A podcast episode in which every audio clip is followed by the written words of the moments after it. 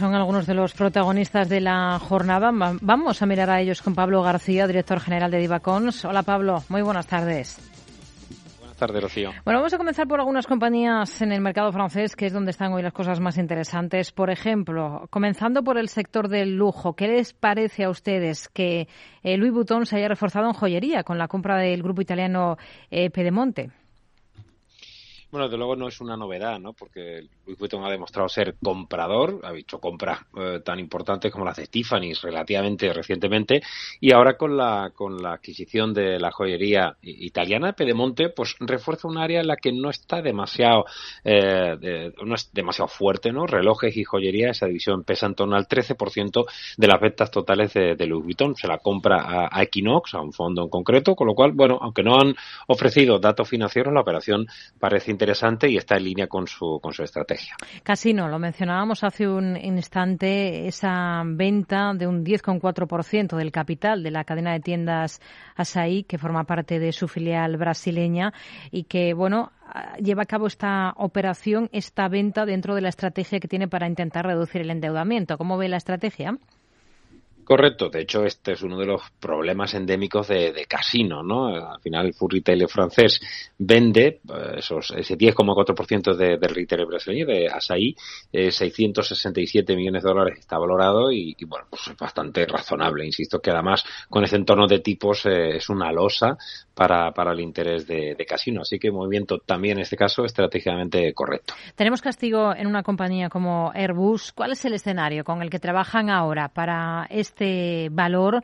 Se habla de posibles retrasos de entregas, lo hemos escuchado en los últimos días. También viene de pactar una multa de 3.600 millones para cerrar una investigación que tiene que ver con contratos en Libia y en Kazajistán. ¿Cómo ve las cosas para Airbus? Bueno, la verdad es que estaban teniendo un año bastante bueno, pero es verdad que esperábamos que, que, no pudieran conseguir los objetivos marcados para entregas en 2022 y como bien comentas, hay algunos hitos que desde luego están siendo, siendo negativos en el, en el devenir de la compañía en, un momento muy crítico, muy complicado y con, eh, con un inicio previsiblemente de una recesión el año que viene. Aunque estas compañías suelen evolucionar relativamente bien para ser defensa y, y eh, equipamiento eh, para, para aeronaves, etcétera, o sea, fabricación de aeronaves, perdón, eh, entendemos que es un ciclo largo. Pero bueno, no son, eh, no son a priori buenas noticias, incluso algunos de los problemas de abastecimientos de motores también podrían complicar esa cifra prevista de entregas. En Alemania tenemos en el punto de mira a la química Brentag, está sufriendo en bolsa después de reconocer contactos para una eventual compra de la firma estadounidense Univar, que está experimentando el comportamiento contrario, con muy buen comportamiento, con alzas hoy en bolsa. ¿Qué le aportaría una operación de este tipo a la compañía alemana y qué visión es la que tienen ahora para el valor?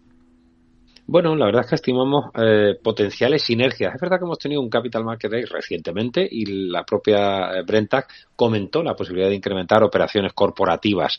Eh, pero bueno, en este caso, Univar estamos hablando también de una kit de distribución de productos químicos y que, bueno, pues ha quedado claramente respaldado por la compañía, ¿no? Eso es mantenimiento de esos contactos. El problema, bueno, están cayendo los títulos en torno al 8,5%, es porque no se espera que haya un sobrepago, un sobreprecio, pero sí es cierto que podríamos tener una ampliación de capital llegado el caso, así que eso es lo que ha presionado, eh, lo que está presionando esta, esta sesión, la cotización. Hmm. Cede con fuerza, en cambio, entre los pocos valores en positivo de la bolsa alemana tenemos a Fresenius. ¿Cuál es la recomendación que tiene ahora para el valor? Bueno, muy complicado, tanto Fresenius como su participada, ¿no? Fresenius tiene un 32,2% de, de Fresenius Medical Care, de diálisis.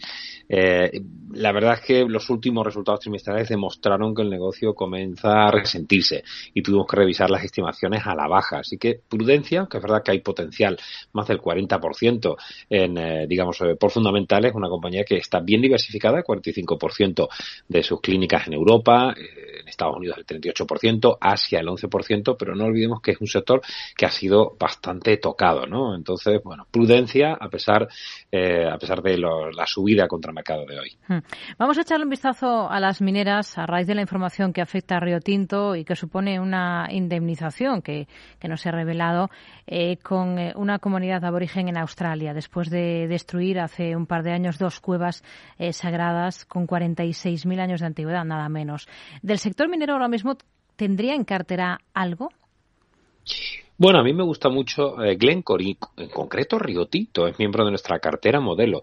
Eh, lo que pasa es que es curioso que no hayan dado más datos, ¿no? Porque esta destrucción de estas cuevas sagradas eh, de Jukan Gorge en, Australia es del año 2020, es decir, ya han tenido tiempo para pensárselo y para dar información de al final cuál ha sido esa indemnización o cómo han quedado las cosas, ¿no? Recuerdo perfectamente hace dos años esas caídas fuertes que se produjeron cuando pasó, pasó este desafortunado suceso pero en cualquier caso, quitando este, este dato anómalo, el sector minero todavía está funcionando especialmente bien y sigue siendo el segundo mejor sector y en positivo mm. del stock 600. Aunque queda menos potencial, Río Tinto y a mí me sigue gustando más Glencore, las mantenemos en cartera.